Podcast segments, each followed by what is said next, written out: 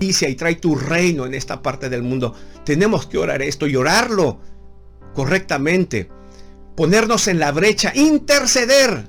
¿Qué es interceder? Ponerse en medio de la gente, aunque no la entendamos. Lo que hizo Abraham, Dios dijo, voy a destruir Sodoma. ¿Acaso se lo ocultaré a mi amigo Abraham? No, y se lo dice Abraham. Abraham, estoy por destruir Sodoma. Y lo que hace Abraham, muy inteligente quizá, lo queríamos nosotros hoy. Ah, sí, Señor, pues ni modo, que se mueran, se lo merecen. Solo dime dónde me pongo para tomar la foto para mi face. Eso no hizo Abraham. Abraham se mete en la escena. Hay crisis mundial. Hay tormenta afuera. No está dormido y se mete inmediatamente y dice, no, Señor, no hagas eso.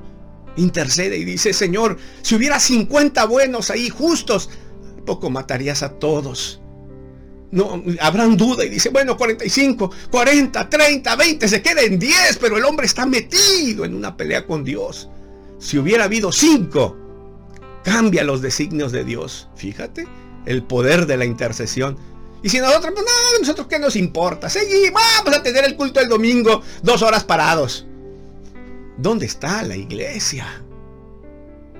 Número 3, ¿qué más podemos hacer? Estamos obligados como iglesia, ante crisis como esta, buscar el rostro de Dios. El mensaje que Dios tiene para nosotros. El mensaje que tenemos que transmitir nosotros al mundo como luz y sal. El mensaje de Dios. Buscar.